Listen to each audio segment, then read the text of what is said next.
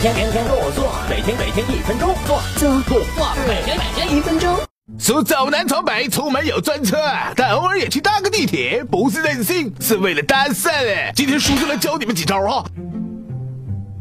首先，你得不要脸，勇敢大胆的凑上去。叔就是带着这种精神，被好多妹子拒绝过呢。但你要是不上，连拒绝都收不到，就只能后悔哎。其次，你不能支支吾吾的，那太猥琐了。表现的坦坦荡荡，安全无害，妹子才会降低防御心理哎。然后挑选适当的时机，你要赶上下班高峰时期，挤到你班车还想搭讪，人比较少的时候，瞄准独自乘车的妹子才方便作战嘞。行动之前要先观察，妹子玩手机你就看看她在玩什么，看什么哎，找。共同话题了，妹子，你手机壳哪儿买的？我也想买一个呢，百试不爽啊！实在不知道怎么开口，还可以说：“美女，我要去某某地方，应该到哪站下呀？”要是看着像女汉子，那还是不要轻易搭讪了，